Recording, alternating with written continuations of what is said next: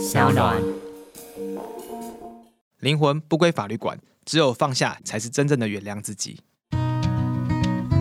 嗨，欢迎来到我的森林，我是很可爱又很可口的海苔熊。海苔熊心里话，在这里陪着你。各位听众朋友，大家好，欢迎来到海苔熊心里话，我是海苔熊。关于刚刚。讲话这位叫做熊律，大家应该不陌生哈。先前他有来跟我们分享过他做家事律师的辛酸血泪哈，大家可以找找看，在我们节目应该开播不久，他就来帮我们捧场哦。一路以来也非常欣赏他在专业方面的表现。他不止经营个人社群，然后自己的本行也是不断在精进当中。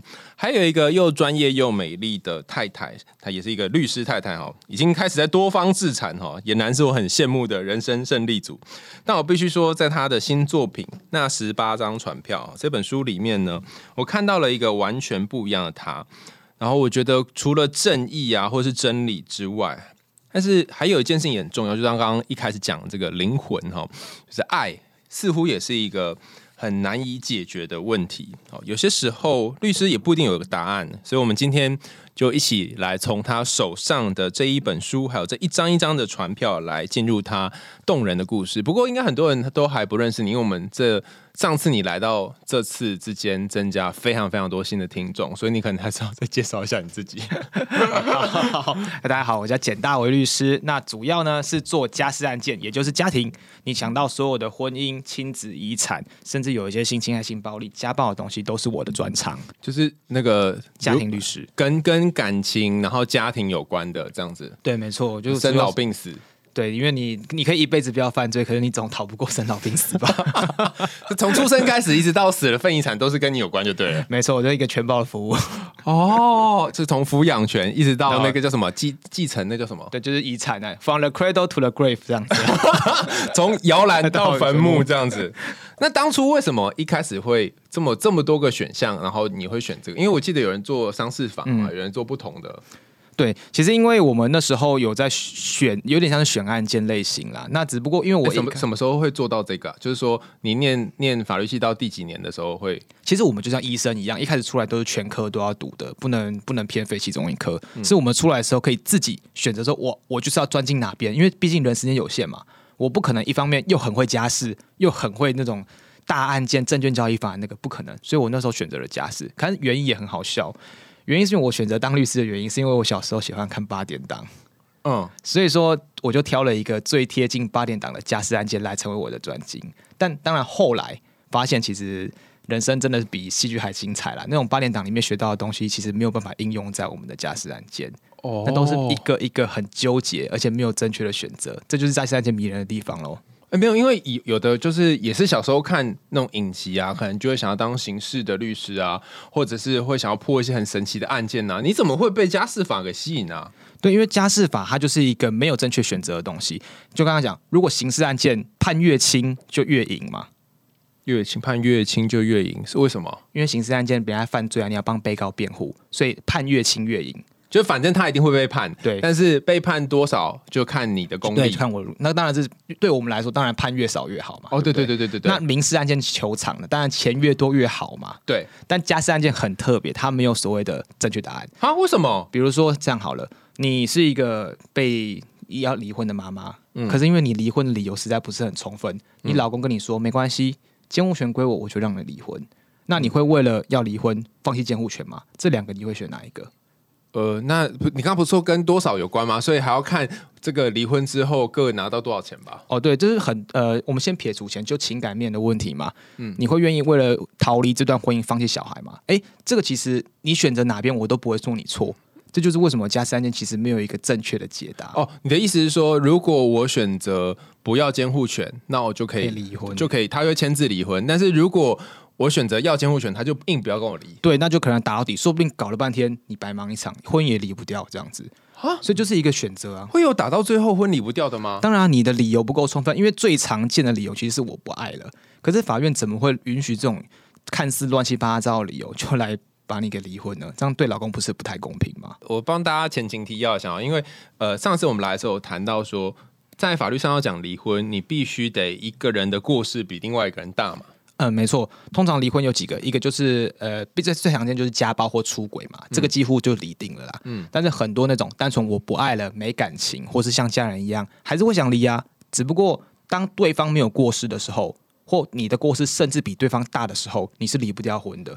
嗯，那这时候可能就要一些利益交换，让出监护权，支付一笔赎身费，或是一些抚养费拉很高。那你觉得哪一个比较正确？这就是加斯案件他要做的选择。但当然，刚刚这已经到对簿公堂了，就是。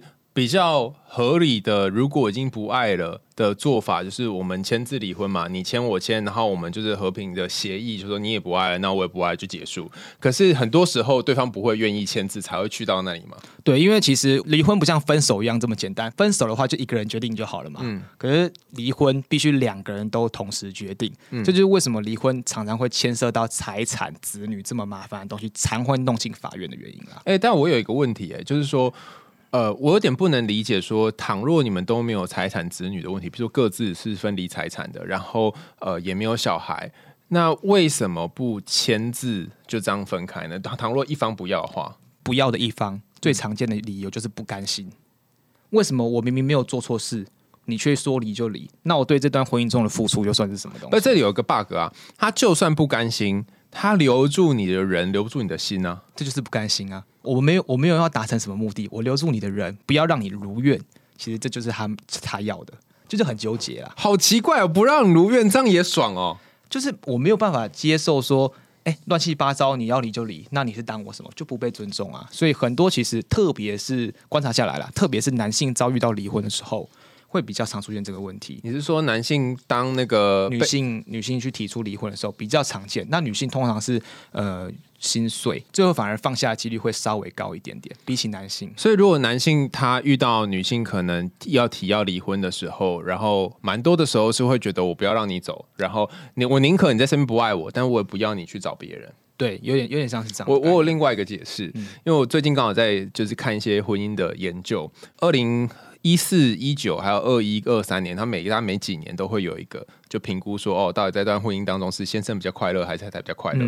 那你猜通常是先生比较快乐，太太比较快乐？应该是，反正你现在结婚了嘛，我觉得直接告诉你。好，问我我猜一下，我在这个婚姻中我很快乐，所以我觉得我比较快乐。没关系，就你跟大部分男生是一样的。哦，是是因为男生那个求生欲比较强吧？才会这样结。不不不不，他他，我觉得我们我们男人没有那么没有那么聪明，应该是说他当做出来的结果，我觉得好好好好玩。他说呃。一般就是平均来说啦，哈，就是男生比较快乐。虽然那个差异没有很大，哈，最新的研究是没有很大，但是还是几个研究起啊下来几年的调查都是男生比较快乐。哦，然后就解释说为什么嘛，哈，那你刚刚就说因为我们求生欲望比较强，那不是因为他们在做这个研究的时候就是会男生填完几分，女生填完几分，然后他们不会给彼此的对方看，所以其实它是保密的。但尽管是这样统计起来，还是男生比较快乐。呃，有几个原因，第一个就是男生在婚姻当中呢要做的琐事比较少。就那些杂事，就是几年累积下来，就是那些国内外的调查都发现说，女生不论到底有没有平均分工家务，女生都会做比较多家务。就算你已经讨论好，也是这样，所以女生会比较累。然后第二个是，这这有点难难好很好的去描述，就是说男生比较不。不会敏感到那么细致，觉得说哦这样子就有波动到他的情绪，所以女生就会比较明显感到哦好像没有那么不舒服，或她非常非常的。满意，他会填到很高的分数。我懂你的意思。我们比较快可以满足了。我们就是女生满意的话，她的满意分数会很高，因为她很敏感，可以体察到那快乐。可是男生就是平的，对，差不多。可是 average 还是比较高。对对对，就是我们每平每每天的呃，反正是脑袋空空就过了，哎，好像很开心样子。哦，没什么问题啊，这样好。好，可是这里就有一个 bug。但刚前面刚刚讲的是在呃。就是调查在婚姻当中的男女嘛，对不对？但离婚之后，你猜是男生比较痛苦还是女生较痛苦？一定是男生啊。那其实都一样痛苦啦，哈。但是男生的痛苦会比较明显，会比较持久，还明显。明显的意思是说，比方说，我刚刚我们不是谈说为什么不离嘛，对不对？比方说，你可能离婚之后，那你就要你有一天早上起来，发现说，哎，我袜子放哪里？或者我你早上起来发现，哎，那为什么我的西装不见了？就像这样。它是会直接具体造成生活上面的不方便，那就是被惯坏了吧。等一下，男人们可以努力一点吗？没有，所以所以这里就会有一个 bug 嘛，就是说我如果让我的太太离开我的话，那我可能要去承担很多新的人生的的适应上的困难。但是因为太太可以可能相对起来可以比较能够打理好自己的人生，所以就哦。好吧，那就分开这样。那真的就是男生在这方面哈，如果如果男生的一般的做家务事情好一点的话，会不会就调整一下，不会让他婚后这么难？对我为了避免，就是我可能之后会进入一个残废的状态，所以我现在都非常认真的做家事。现在哇，那来台兄老师已经已经那个做好离婚的准备，对我已经做好离婚准备。不是啦，好了，那个应该是要问你说，你在这本书里面，就是那十八张传票里面有谈到一些是亲情，有一些是婚姻的故事，然后有没有哪一个跟婚姻有关的故事是你觉得最值得跟大家分享的？哦，就因为婚姻大家讲求就是一个忠诚嘛，可是这个忠诚它很好笑，它跟隐私一样，它就是偷一点偷一点，但是只要你没发现，都不会被扛。我书中有一个例子，就是说他是一个就是很其实感情一开始蛮好的夫妻，也有个小女儿，嗯，那可是他们后来呢，老婆也坦诚出轨了，嗯，就跟老公说要离婚，那当然老公就是没有办法接受这件事情，嗯，那就直接提告老婆，也提告那个小王，那。可是，在诉讼过程中，根本连婚都还没离，然后判也那个判那个赔偿也还没判，老婆就车祸就离世了。嗯，那就留下那个小朋友。哎，可是这个爸爸就越想越不对，就觉得女儿跟他好像没有这么像，就去做了一个 DNA 鉴定，亲子鉴定。对，DNA 亲子鉴定，那 结果也如同就是意料一般的，不是他的小孩。所以这个爸爸他跟他过世的妻子生的小孩，其实不是他们之间的婚生子。对，而且他他就百分之百知道是谁了嘛，就可能是那个小王。哎，不对啊，他可能外面有别的几个不同的小王，他只是 one of 一个而已啊。呃，没办法，我们这就跟柯南一样嘛，就是一集里面只会有一个坏的。哦，反正因为他们两个有交往的事实嘛，所以这个爸爸。就真的很纠结，因为他很很爱那个小朋友，嗯，可是他心里面知道说他是一个不忠诚下的产物，嗯，就又变得没有办法接受他，就在这个纠结中去度过。那如果不知道就算了，但知道就更难。对，我就说这个忠诚就跟隐私一样，偷一点偷一点，你没发现都没事。而而且这还有一个问题，就是说他他没有办法再去跟他的太太。讲这件事，或者是讨论这件事了。对，因为他太太挂了，已经已经过到已经往生。那后来当然就是，呃，他很纠结，可是他没有办法接受状况之下，就去提告那个小朋友，就是要否认亲子关系。你们提告小朋友？哎，对，因为呃，应该说这是一件非讼案件呐。非讼案件就是说，呃，有公益性很强，可是总要有个被告。那法律上规定就是那个被告就必须是小朋友，因为你是要确认自己跟小朋友之间没有关系。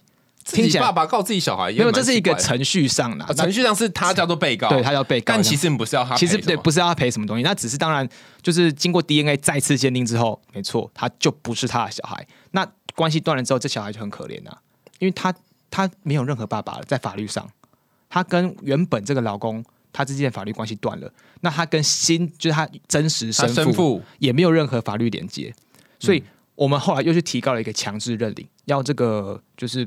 真正的生父啊，去抚养这个小朋友。哦，对。可是问题就在于说，如果真的提高成功，而且一定会成功，嗯，那这时候小朋友就要谁照顾？就是当然是由生父。哦，对啊，理论上，但是生父他不一定要照顾啊。对，就是我就是小王，我就是出来玩玩，我何必还要承担这个责任？哦，所以这个老婆就是大概也知道她小王是这个德行啊，所以才把这件事情压下来，让她老公就有点像伯劳鸟一样养别人的小孩这样子。但伯劳鸟也是就过了日子啦，所以她老公理论上如果就这样不知道，我不知道。如果如果我是那老公，我会宁可不要知道。哎，对，可是因为问题就在于说，好奇心就会真的杀死一只猫。那后来这个案件的结尾会是这个老公后来跟小王达成和解了，怎么做？他还是把那个小朋友收养回来，就等于是绕了一圈哦。小朋友先跟爸爸切断血缘连接，嗯，然后呢，小朋友再跟小王建立血缘连接，嗯。然后呢，最后再用收养的方式，再让小朋友回到爸爸这边来。那为什么需要这个程序？嗯，因为爸爸需要一个可以原谅自己、发掘真相的一个动机。他必须要有一个东西来说服自己，说对，没错，我吃亏了。嗯，可是我爱这个小孩，所以他虽然说从结果论上看起来一样，这个小朋友跟爸爸继续生活在一起，可是其实经历过这一段之后，他才心里真正的放下这段。如果他没有经历过这段，他可能永远会存在着。那我女儿是不是我自己的一个芥蒂在？他已经产生怀疑啦，他总不能就这样放着吧？哦，而且在务实上还有一个好处，就是那个小王就会支付赡养费嘛。对，有当然是有部分支付啦。那这个，可是这当然有产生后面一个问题啦。嗯，就是那这个小王如果以后老了，小朋友要不要抚养他呢？哦，对对，这是一个后续的问题。不过因为小朋友还很小，所以我们就后来是没有没有去考虑这一点啊。哎，等等，你刚刚说他跟生父建立了关系之后，他在认养，对啊，他在收养，所以也就是说，这个监护权就会归这个养父的。对，回归就原本那个爸爸的，哦就等于是绕了一整圈回来，好像没有侵权都是一样的。对哦，只是只是他有他有一个心理上面的完结感。对，这就是很很多人为什么明明告不赢，或是说告了也钱少少的，为什么他们要告？其实就是要给自己一个安慰，知道说哦这件事情是经过认定是已经解决了。那很多当事人真的虽然说诉讼没有结果，可是，在和解签下去的那一刻，他们眼神跟那个感觉都是不一样。哦，对，我就常常会觉得说，哈，那到底为什么要告你？我记得你通常都会就跟那个当事人说，哦，你这样子算一算啊，剩北河啊，对北河啊律师费怎样怎样子的，那你就你真的要告吗？哦，你书里面有一大堆都是这种例子嘛。但是他们通常就说，我就是要告。对，我觉得这是一个 emoji 问题。如果你没有告，你永远这件事情没有个结果。嗯，就算是必输的案件，有时候真的也是得逼着去提高。哎、你这么一讲，我觉得它有点像是，我觉得就是打诉讼，有点像是买情绪的一个过程。比方说，你想要为了快乐，你可能会去呃买东西来吃，然后为了能够消解自己的不舒服，你可能会做一些消费，所以你只是把这个消费，没有啦，因为那这个如果在法院娱乐，这个成本也太高了一点。不是他不是要娱乐，他是要消解内心的一个不舒服啊。对啦甚至有些时候你是，就像你刚刚说，你不承认一些东西，或是你不想接受，然后你透过这一个过程，但是这个过程要支付费用，让自己接受。或者我也可以讲另外一个很就是几几乎一模一样，就几乎同样的例子，就是我们之前有那种小朋友在爸爸那边监护权，他们两个离婚了，嗯那可是小朋友回来跟妈妈说，我想要回来跟你一起住，嗯妈妈就得被逼着提告要改定监护权，嗯，可是问题是必输，因为爸爸也没虐待他、啊，哎、对耶，对啊，可是为什么他就必须要去提告？为什么要打这个必输的案件？为什么要花这个律师费？其实就是要有点像是让小朋友知道说，妈妈是有为了他去努力过的。哦，就是告给小孩看。也不是告给小孩看，就是又有一个过程让他知道说妈妈是关心你的，因为小朋友都已经这么强烈的要求了，你总不能说不行吧？所以有时候这个诉讼他的目的真的不在于说结果赢或输，而是在于那个过程。那那也是一种疗愈，或是一种就是放下的一个契机啦。哦，我我昨天跟一个朋友吃饭，然后我们也谈到这个问题，就是说他跟他先生也是分开之后呢，然后他小孩因为那个监护权在先生身上，然后他的小孩也是比较想要来找他。那可能年轻的时候就刚离婚那段时间算年轻吗？刚离婚那段时间，就是他都小孩都会去找先生，但是现在因为小孩越来越大嘛，然后两个又都是女生，所以会想要跟妈妈更亲近一点。那这时候就遇到一个问题，就是因为监护权本来是判给先生嘛，那我想要问的是说。那这个小孩他长大，难道就不能跑来妈妈家住，或是来跟妈妈相处吗？他也是他妈，嗯，通常是这样子啦，因为十六岁之前呢、啊，我们国家都是这样啊，大部分这样约定。十六岁以前，因为小朋友太小，嗯嗯，所以所有的决定都要由爸爸或妈妈决定。那既然法院判给爸爸，爸爸就有决定小朋友住哪里的权利啦。那十六岁以上就不一样了，虽然说监护权还是归爸爸妈妈，嗯嗯，可是通常法院都会说，这时候小孩已经够大了，你可以自己决定住所。所以说，小朋友如果真的很想跟妈妈住，这时候搬来妈妈这边，妈妈就不会有略幼，小朋友也不用被强迫迁回爸爸这边住。哦，那我有个问题，如果今天小孩可能十二岁，或是更小八岁好了，但他就也已经会说他想要去住哪里了嘛？他咚咚咚跑来妈妈这边住，可能爸妈家也没有距离很远。然后呢，今天晚上要睡妈妈这边，然后爸爸突然咚咚咚跑进来说：“我要把孩子带走，今天应该是怎样怎样的。”那这样子爸爸会有什么问题吗？这个超常见的、因为就是呃，他们我觉得爸爸其实也不担心妈妈这边会虐待小孩啦，，对只是就是 emoji 对就觉得说你不能侵害我你不能侵害我的侵权，对，这样子。那其实我们这边遇到的问题，我们都会建议他说没关系，妈妈这边就让爸爸进来带小孩就好了，因为他带不走是他自己的事情。当然现在不是轮到妈妈啦，妈妈应该要把小孩交回去嘛，法律上是这样。可是爸爸带不走不是妈妈的问题，嗯嗯，哦，所以我只要放着，然后说难听点就是看戏啦，说好听点就是你要稍微督促一下小朋友回去。那尽到这个样子义务，就不会有什么责任了。对对对对。那如果爸爸强制把小孩带走，嗯然后小孩在过程当中有什么挣扎，然后嘶吼啊，甚至可能有打小孩这些，就会进入到另外一条可能是虐待那个路线。对，可是通常因为为了把小孩抱回去而有一些就是强制抱走啊，或是有一些惩罚手段，法院通常不会认定是家暴啦。啊！天哪，这个没办法，因为大部分法院现在都还是蛮保守的，就觉得 Oh 说在施以必要的惩戒范围之内，爸爸是可以这样做啊。我个人是觉得应该要多尊重小朋友意愿啊，因为其实就像大家那个儿童权利公约啊，也写得很清楚了，小朋友意愿才是百分之百最重要的。哇哦，天哪！而且我们先刚刚这一段都在讨论法律嘛，但是你都没有人想想小孩心里在的想法，就是你爸妈在你面前抢抢你，然后你要跟哪一边呢？或者是你明明就今天想要在这里，可是爸爸要他可能他不不一定会就是把你抢走，他可能就说哦，那你不爱爸爸喽，就是那种情勒的。其实我说真的，为什么大家这么纠结说要不要尊重小朋友？因为小朋友很聪明，他们会怎么样？为了不让爸爸伤心，所以跟爸爸讲说我不想去看妈妈。那这时候小朋友说出来的话，真是真心话吗？那小朋友的争议，小朋友的意思到底要怎么探求？法律上很难去探，这就很纠结。我们要尊重小朋友意思，可是小朋友真的意思是什么？没有人知道。哎，法院上真的会传唤小孩上来说，你那天真的想跟爸爸住吗？会吗？呃，够大才会，说可能可能要就八到十岁就可以了啊、差不多小小四、小五就可以比较适合了。但当然越小越不适合了。那我们就会安排社工去他家看看。可是社工那么看一个小时，最好看得出来。我个人觉得，我我跟你讲，那个那个之前我有一个朋友，他的学生们就是呃大概小学四到六年级的，嗯那他就有跟我分享说，他有一次学生去出庭，然后也是一样，就问说，哎，那你有想要跟爸爸住吗？嗯那个他那个小四的学生就跟他就看着爸爸，然后又看看法官，又看看社工，然后就摇头。法官就说你是不想吗？然后他说不知道。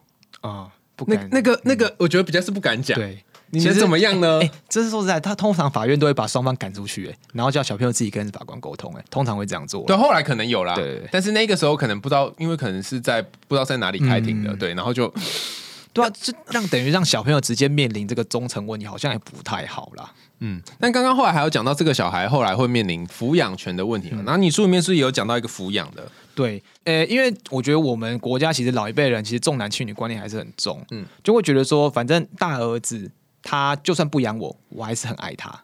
可是小女儿要是不改不养我，就是罪该万死。都好奇怪，为什么？因为就是传统观念的一个零那个一个一个一个一个一个就就守旧观念。那我们那个案，我们的苏东那个案件是这样子啊，就是那时候很好玩哦，大儿子带着爸爸来说要告小女儿，哎、嗯你们家四个人，可是为什么只告小女儿要抚养？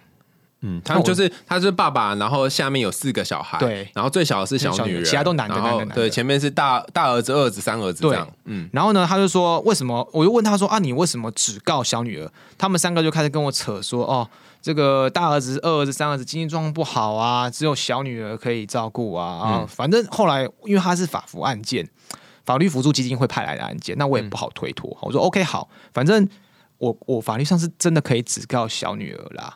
那只是说法官会去裁量说，哦，到底要付多少钱这样子。好，那我们就提告了。那最扯的是，第一次开庭的时候，那个小女儿就跟我说：“哎、那个简律师，那就拜托你了。”我还是第一次看到这么有礼貌的被告。嗯 嗯，然后他跟你是站在那个爸爸那边的对对对对，你是站在告诉方那边，对啊，对啊，对啊。然后他跟法官说：“哎、法官，就你知道吗？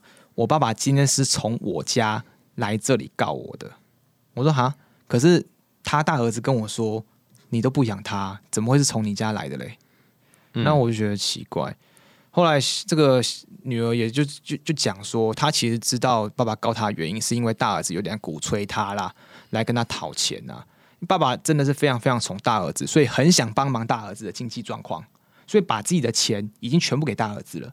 可是大儿子这边他还想要更多，嗯那爸爸没钱，他要从哪边挖？嗯那就是从小女儿这边挖嘛。可是他也不可能直接说叫小女儿给钱啊，所以就嗯透过爸爸来跟小女儿要抚养费。当爸爸拿到抚抚养费之后，又留回大儿子这边。这就是借手，然后从口袋里面拿钱到这边来，对对，那可是问题就是在于说，这个爸爸其实是告了一个唯一会养他的人哦，这对小女儿来说多情何以堪？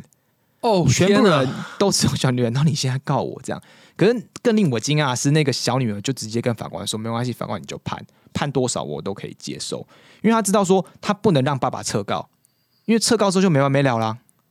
大儿子又会在鼓吹爸爸告第二次啊，因为大儿子没有拿到他的钱嘛，嗯他不想要爸爸夹在中间，因为爸爸其实也有点羞愧。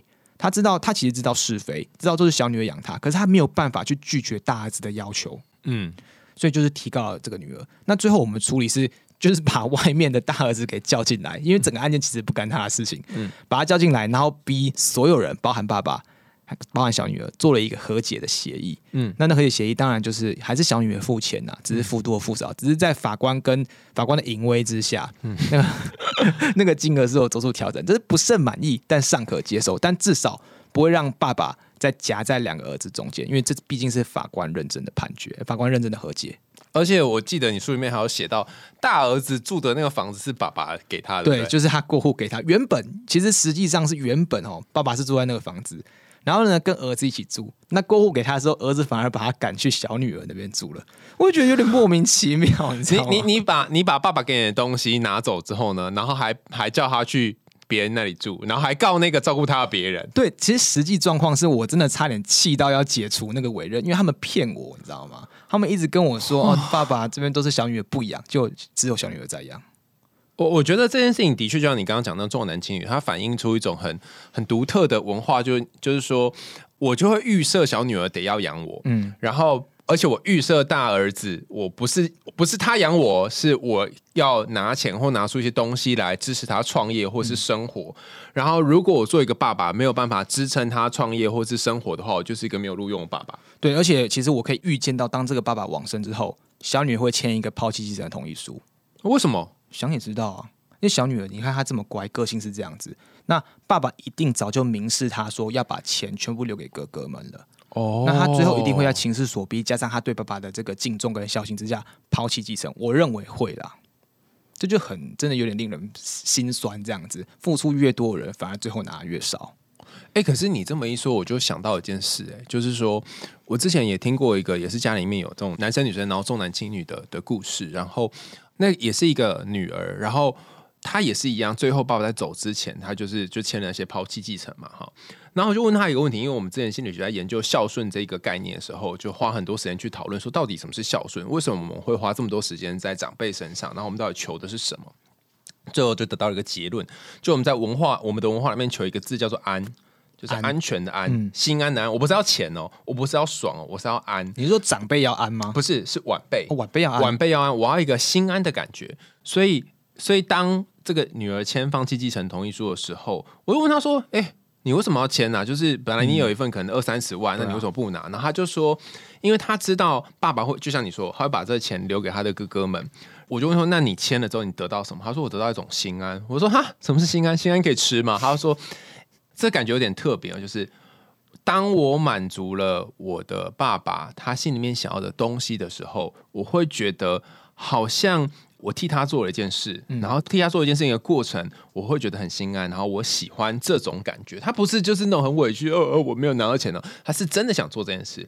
然后我就问他说：“可是你这几年来，不是几年，几十年下来，你都不会觉得你爸好像就是亏待你嘛？然后对于两几个哥哥们，就是比较他们比较付比较多心力，然后什么好都给他们。他说他其实曾经也会这样想，可是他后来发现就是。什么叫做给的多呢？哈，那几个哥哥们也都不不在家嘛，也都不照顾嘛，所以其实哥哥们跟爸爸相处的时间是少的。所以他换一个角度去想，说他其实反而比较多的机会可以跟爸爸相处。那小时候因为爸爸在外工作，他有一段时间是他可以看到爸爸这个。呃，中年以后甚至老年的样子，然后他觉得他很欣慰，有机会可以陪爸爸过这些日子。然后爸爸会跟他讲一些小时候的事情啊，然后他抱在他膝盖上坐着唱歌给他听。然后他有一天，他记得有一天下午，爸爸就拿着照片，然后就跟他讲以前的事情。他说，像这些东西他没有办法用钱衡量，可是也是那些哥哥们他没有办法获得的。所以他他就用另外角度去想，然后最后爸爸临呃临走之前留一个小玉镯给他。那这个玉镯是当年从就是从中国大陆撤退来台湾的时候，他这个爸爸的妈妈留给他的，哦说就以后你嫁女儿的时候可以把这个玉镯给他，这样子，所以它已经是一个万年古物，就对。但其实是一个很就不是不是价值性的东西，对，就没什么值钱性，但是是一个纪念性质的东西。他就说，这样就这个就只有我有，但是其他的哥哥们都没有。对，就我我会觉得说，其实当事人只要能就是想得开，其实什么的什么的理由，我其实都支持啦。但当然，我还是比较偏向说要男女平等这样。刚刚老师刚刚说的那个案件，其实我们书中有一个很类似的，他那个更比你更惨一点，他是他是他是养子哦，你知道吗？他是养子，然后照顾爸爸也是照顾非常非常久。那大家要知道，其实养子是有继承权的，有哦养子有，只要你有经过正常收养程序，就跟刚刚一开始讲的那个，就是呃那个那个那个小孩，他长大之后，他可以继承他爸爸的，对对对，他只要有继承他受就是他这养父养父的遗产，养父跟养子之间是有是有亲属关系的，嗯，但是在以前的年代，这个有规定说，哈，养的这件事情，我单纯养你，不会不会成立血缘，嗯。一定要去法院经过认可，嗯，所以就会出现很多状况是我私养子，私养子，对，就是没有经过公证的私养子，那这个就没有法律效力，就变成一个完全的陌生人。哈，以前的规定是这样啦，现在有改啦。那反正那个那个就是他养了他老爸二十几年，就是因为他老爸的状况不是很好，嗯然后最后走了之后啊，发现自己跟爸老爸没有血缘关系，老爸写了一张遗嘱下来，说这个钱就全部的遗产都要给这个养子，可是无效，因为老爸不懂法律，所以遗嘱也乱写，整个就是无效就对了，没有日期。然后也也也也违反特留份，反正整份有一直无效，所以他的真正的子女就出来跟这个养子抢，那当然是打乱七八糟啊。那我们那时候就跟这个养子说，我们输定了，嗯嗯，因为你就是真的没有血缘关系，你没有办法拿到半毛钱。然后我们因为输了就要想办法谈和嘛，嗯嗯，其实最后是有谈到说要跟对方和解，那我们可以拿到比较少，可是至少有拿到一份，嗯嗯。但是后来那个既然在给我签约是之前，这个杨子跟我说他不签了，我说为什么？他说他要撤告。他说，因为其实爸爸临终前一天好像回光返照这样子，然后就是跟这个杨子整个晚上都在彻夜聊天。他们聊什么？聊就是刚刚跟你讲，以前有点像干够了，嗯讲以前的事情。比如说他小时候被捡到的时候状况，那时候他发烧发烧的乱七八糟，就花了所有钱，只是为了救他，或者是说他小时候偷东西被打到差点被打死，嗯。或者是说他自己也很气，说他的哥哥姐姐都有新的东西，他不能用。嗯。然后他觉得说，当天晚上他爸爸好像回到了健康的状态，他觉得他爸爸用生命的最后一点点的能量，让他想起来在爸爸二十几年前健康的样子。他觉得那才是爸爸留给他最重要的东西。他连玉镯最后都没拿到，可他认为他重要的是这个回忆，而不是那个遗产。最后就直接让法官判决了，就是我们拿不到半点钱，可是他也很开心。哦，所以有些时候你是拿这个诉讼的过程去换一个经历，他不一定真的是那个钱回来。他会觉得说，在诉讼过程这个真的过程中，那就会知道说自己可能真的需要，或是才察觉到自己拥有什么东西。那可能你早就有了，可是你不知道而已。嗯嗯，你在接了这么多家事相关案件之后，你个人的人生有没有什么转变呢、嗯，有诶、就是我觉得最最明显的就是我开始渐渐不认同熟悉生轻蔑这个点。啊？什么什么什么东西？熟悉生轻蔑，嗯，就是傲慢什么什么什么近近亲生武慢呐、啊。对对对对对，就意思就是说，我们跟我们很习惯，哎，很熟的人就开始很随便，嗯就是请啊不要不要拿的给拿，请谢谢对不起都不说了。嗯可是反而对不熟的人，我们就是非常非常有礼貌，而且友善。嗯那可是这个是这个其实是有问题的。哦，对像我自己在家里以前也是确实有那种呃，就是跟爸爸妈妈说话比较诶、没有没有大没小的状况。但是因为我们这，我就这书中有个案件，就是说有一个有一个爸爸啦，他对外人真的非常非常好，是公认的好人好事代表。嗯可是后来他的儿女都不愿意养他，在他老了之后，为什么？因为他就是对自己人非常非常苛刻，把所有的钱都拿去帮助外人，反而自己的家人跟他一起受苦。在这样的状况之下，他的家人就非常非常气他，在他老了之后也不愿意养他。那最后最后是怎么样？你知道吗？就是我们我是代理那个那个那个爸爸，嗯那爸爸叫永波，嗯嗯，永波是直接跟我在法庭上承认说他没有照顾好家庭，让法院判永波不能跟儿子拿抚养费。那为什么？嗯因为我们可以拿社会局的补助、低收入户补助。嗯那在这样的状况之下，因为永博本来有低收入户补助资格啦，是后来因为被发现儿子有资产，所以撤销。嗯那我们就是透过法院认证说儿子不用养永博，嗯来回复我们的低收身份。嗯可是就是这个最后永博还是拿到了他那份补助啊，因为、嗯因为我们输了嘛。嗯，可是他跟他儿子之间大概一辈子都不会来往了。你就想嘛，我已经这么痛恨你这个爸爸，结果你给我来是一张船票。哦，对，所以这件事情就让我觉得说，我们是不是太习惯于说你是我的家人，所以说你要跟我一起受苦这件事？可我们不是应该把最好的那面给我们自己的家人吗？给我们最爱的人啊！所以跟女朋友、跟老婆之间，其实不能因为熟悉就对她很随便，然后对她付出一点点感谢都没有，而反而是要说她做了点小事，你就要称赞她，然后就是感谢她，这样其实才是我们其实。爱有情疏远近，这才是正常的啊！哦，因为我也认识他老婆，就是恩恩律师嘛，然后所以你们常常在脸书上晒恩爱，就是晒给大家看的嘛。我晒给我自己看，好不好？就是说，哦，我代表说我有感谢他，我时时刻刻在感谢这段婚姻。哦，你求生欲很强，不是？你不会觉得很怪吗？会吗？你会觉得说我要感谢他，真心很怪吗？哎，他会觉得很怪。怎么说？他会觉得说，我们我们又不是不熟，你干嘛这样子？然后他看到我跟我爸对话，也觉得我跟我爸超级陌生的。就是，可是不对啊，请帮我这个怎样怎样？对对，我真的会这样。哎，然后会跟他说谢谢这样子。嗯，可是这才其实是应该要这样做才对啊，而不是说，哎，帮我干嘛干嘛干嘛，然后就这样算了。我我觉得重点不在于说你有没有讲谢谢，嗯，而是你要怎么讲谢谢，就是你讲那个时间点跟你讲的态度那个感觉是什么？嗯，对，因为就是一个心态问题啦。嗯，我们不能就是把身边人付出当理所当然，反而是外人对我们付出一点点，我们就要一定要加倍奉还。这样，嗯，就就就像我刚刚跟你说，我昨天跟一个很好朋友那个吃饭到比较晚，然后因为我在他家附近吃东西嘛，所以。就是当然，当时也可以选在我家附近，但是那时候就因为觉得哦这样他比较方便，所以就选在他附近。然后最后他就帮我出检车钱。然后以前我就觉得我都这么熟了，我就说我就不会特别讲什么。但回家之后我就传一个讯息谢谢他。然后不是重点不在我传谢谢哦，而是我在传谢谢的时候，我就在想说，对他其实可以不用做这件事。但他做了这件事情之后，我会觉得说，哦，他好像有把我们当初在选地点的时候，我特别去选离他家近的这件事情有放在心上，然后我就觉得，哦，这个关系是建立在一个我们互相去体谅上面，然后你的心境要在这个模式底下去说的谢谢才是真的，而不是说哦谢了这样。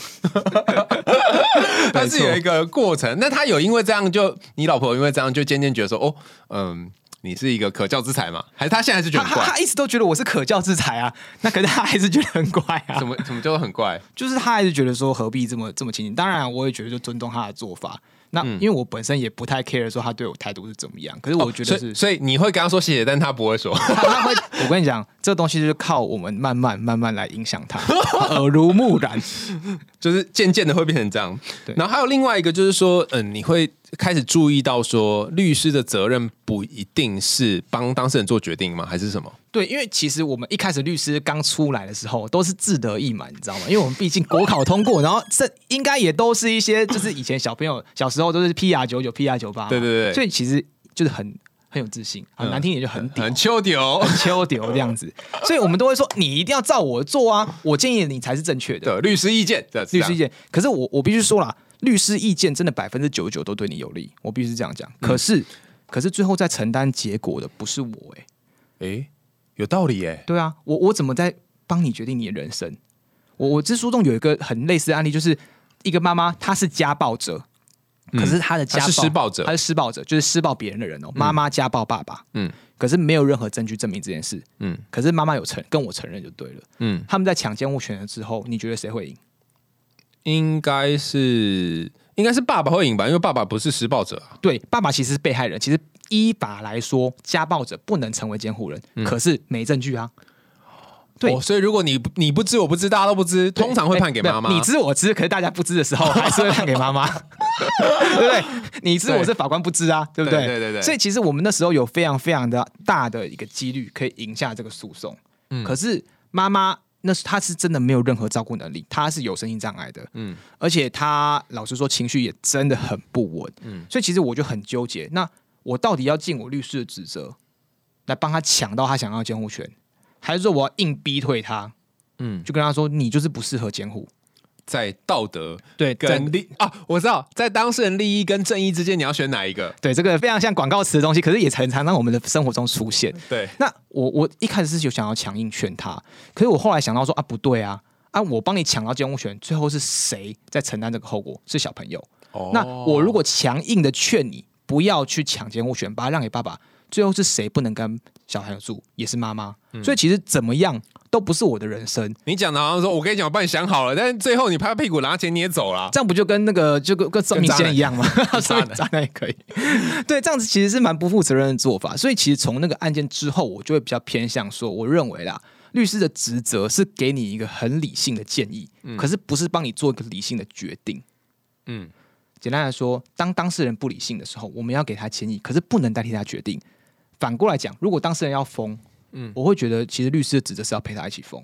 哈，对啊，我们是要以当事人的利益为重，我们会尽可能劝告他什么叫最佳利益，可是我们绝对不可以去违背当事人的意思，因为这样你请我就没有任何意义啦。这样也是违反律师伦理所以我在这个职业过程中，就是倾向我，我从一开始很强硬、很屌，你一定要听我的，也慢慢变成说，我会想要去尊重当事人的意思，我会分析所有利弊，我也会劝告他说，这样我觉得不好。可是当他最后做下决定的时候，我不会越俎代庖，要帮他代为决定。哦，你知道我我之前呢、就是我们在念那个阿德勒心理学的时候，他就有讲到阿德勒治疗里面有一个很重要的概念，就是说你要让当事人去体验后果。体验吗？就体验后果，比方说他没写功课，那你处罚他没有用啊，你要等到他隔天去学校，然后功课没写了。然后那个老师可能讲一些话或怎样，他被留下来之类，他要去体验这后果，他才知道说哦，原来这是没写功课的后果。但你前一天那边搞得要死不活，跟增加他的作业，那也没有用啊哈。所以体验后果本身是让那个人学习最重要的一个方法。然后我刚刚听你讲的时候，我就有一种感觉，就是说，因为我们不是当事人嘛，所以我猜你那书里面有写嘛，就是说你让那一个小孩跟妈妈一起来，然后去体验那一个，所以如果跟他一起生活或不是一起生活，他去想那会是怎么样的情况，所以最后才做出那个决定。对，其实因为我们当事人，我说真的啦，他冷静下来后也是会懂得理性。嗯，那虽然过程中很多波折，绝对不是像书中三言两语这样都可以劝成功。相信我，那个过过程哦有够痛苦，而且至少花两个月。但是他们最后，其实我蛮高兴，他们都能做出对自己跟对自己爱的人最有利的决定。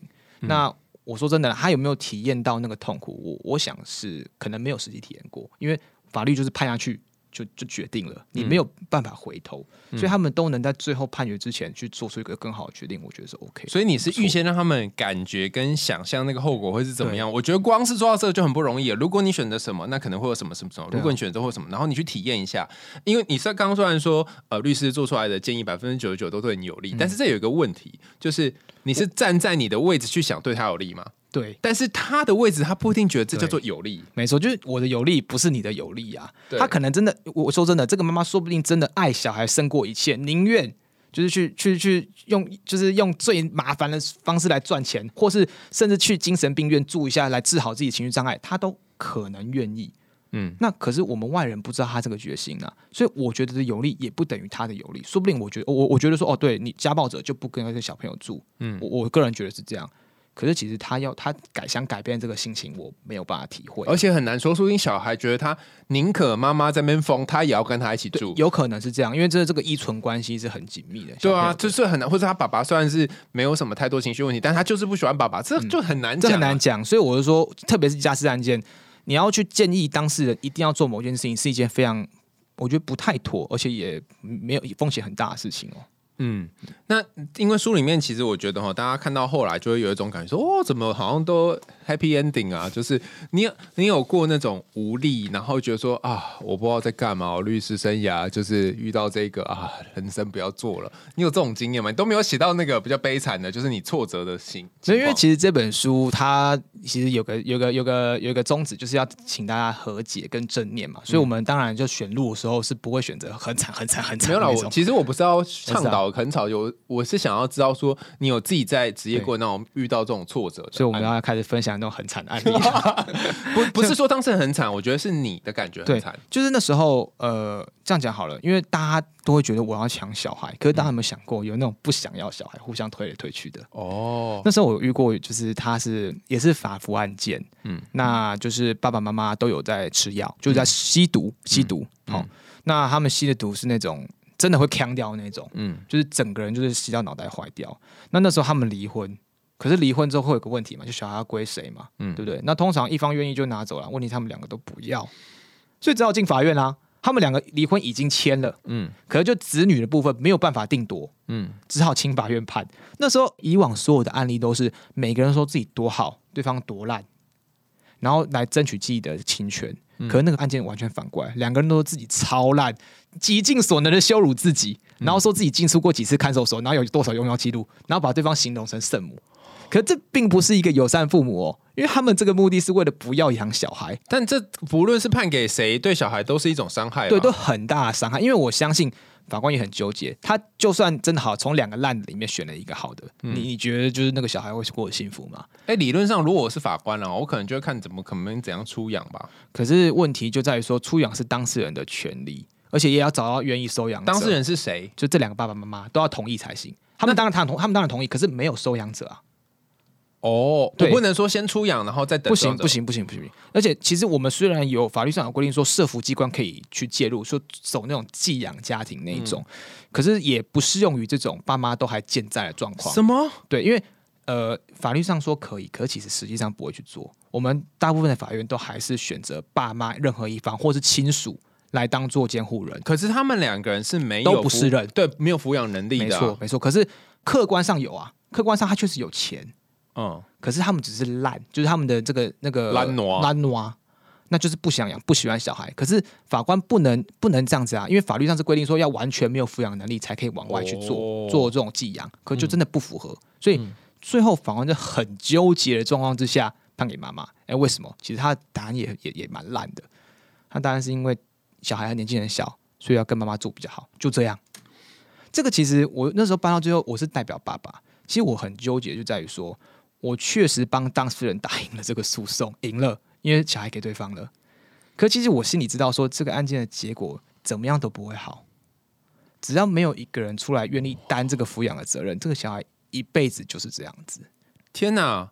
如果这小孩地下有只狗，好像他死了一样。就是如果这小孩以后长大知道说，妈当初就是捡大文判给我妈，所以怎样怎样怎样怎样。好，不然不然判给你爸好了。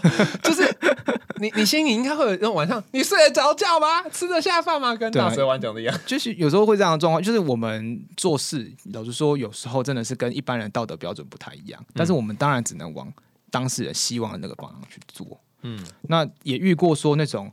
被打到不行，就是已经打进医院的妈妈问他要不要弄家暴令，不要。然后我说：“那你离婚好不好？”嗯，说不要。为什么？哎，他们两个没有小孩哦。嗯，可是他为什么不愿意离婚？我我个人，因为他年纪比较大，我个人是觉得他害怕跳出那个舒适圈。嗯，所以那时候他来找，因为他是家访中心转接过来的个案。那那时候家访中心帮他，本来是想帮他请个律师，帮他搞定离婚跟那个保护令。可是谈完之后，发现他什么都不要搞，他只想回去。就是跟他先生继续相处而已。那我跟他说没关系啊，保护令下来，你还是可以跟你的先生住啊。可为什么他不要？他怕先生生气，这个就陷入一个无限循环。你怕先生生气，所以没没有保护令保护你。嗯，没有保护令啊，你先生生气，你又进医院，然后进医院完全 routine 这件事情。嗯，那我真的不知道他要被打到什么样程度才会去觉悟说这个婚姻不能继续待下去。你逃跑也好。你要帮他也好，可是只要当事人没有这个意愿，你完全都救不了他。就跟最近那个静宜大学女女那个那个人设集团一样意思啊。但是我觉得这件事情你要从你是从旁边的理性角度讲，当然是这样。但你如果是当事人的话，其实你不一定会有办法去感觉到在这个外面的视角是怎么样，甚至你会觉得你就是想要在这里面，你可能也觉得痛苦，但你习惯这个痛苦。对，因为他先生其实每次都有道歉哦，可是打的又越来越严重。他每次都相信他先生会更好，可是打的就是那个伤势只会越来越重而已。他那一次我去找他，为什么家访中医会介入？就是因为那次打到快出人命，哦，我觉得他快被打死了。哇！可是他不愿意，因为伤害罪是告诉乃论嘛，不告就不会发动。那保护令虽然警察可以申请，可是只要当事人没有意愿，法官也审不下去。所以真的。只要他没有，意愿一点帮他的方法都没有，所以其实我们律师看起来很厉害、很万能，可是，在很多的案件里面，我们是一点就有点一筹莫展啊。那在这种有一些很无力的，或是最后的判决，你虽然赢了，但是你也不知道你在干嘛的这种，你都怎么去调整你的心情啊？其实我们都会告诉说，就是生活归生活，工作归工作了。我们有办法吗？就尽量就是这样切啊。那我们都会跟自己催眠自己，或告诉自己说，其实这个才是当事人要的。哦，对，我们也无权决定什么是对他好或不好。我们就像刚刚讲的，他们的人生是他们在过，我们帮他决定人生，其实对他非常非常不公平。用这样的方式来告诉自己说，我已经帮他拿到他想要的东西了，我劝也劝了，那他得到他想要的结果，那可能是对他最好吧，也只能这样子来安慰自己了。嗯，而且有些时候，就算你真的认真的介入了一个人，然后你做了那种你以为很棒的改变，或者是你觉得嗯，我良心心安了，对他来讲真的是好的吗？这也很难说，因为就像你说，只有他在过他的人生嘛。对啊，我们就好像法官也其实也是一样意思啦，我们等于是帮别人决定他的人生。嗯，那可是问题是最后我们他离开法院，我们就跟他相处这一年，后来五十几年、六十几年是他自己在过的、嗯，那这样子不好。对，有些时候要把责任还给对方了，就是他的人生决定还是由他来说。那最后再跟大家宣传一下你的新书，这本《那十八张船票》要在哪里才买得到嘞？其实，在各大网络博客来、金石堂、还有 Momo，还有那个比如说垫脚石都有卖。那当然啊，这本书就是在博客来有七九折优惠，目前那错过就没有喽。哎，你是有什么独家亲签版？对，就这个海苔熊老师拿的这个就是独家亲签版。没有没有没有，我的字比较多啦，但是你在博客来应该是可以买到你签名的吧？呃，博客来好像没有办法哎。那如果签名是要找去你律师事务所，不行，好像去都是一个触眉头。没有，我就跟我们就跟庙一样啊，就是你可以来没事来拜个拜。如果要签名，可以拿去律师事务所，在哪里嘞？要去哪里可以找到你？可以在我们群律法律事务所，其实只要搜寻我的名字，就会出现在古亭。嗯，就是群是那个群体的群，对，然后律是律师的律，群律法律事务所，或搜寻我的名字也都可以找到。对，律师能不能算便宜一点是吗？对，律师能不能算便宜一点？简大为律师，这是我粉丝团名字。对，然后大家可以去上面按赞，然后留言这样子。然后如果你有买的话，你也可以把这一本书拍下来，然后在下面说哦，我有买哦这样。那我会我会用我最深的谢意来感谢你。对，因为他说他是一个很有礼貌的人嘛。哈，又到节目的尾声，感谢大家收听，欢迎大家在 Apple Podcast 或其他留言管道告诉我们你听完故事的想法。然后如果你有一些没有办法解决的家庭疑难杂症，然后你可能想要走法律途径，也欢迎大家去群律找简大伟，也欢迎大家透过桑当的这个平台赞助我们家猫咪布瓦的罐头。我们还在用心里话，下次见喽，拜拜，拜拜。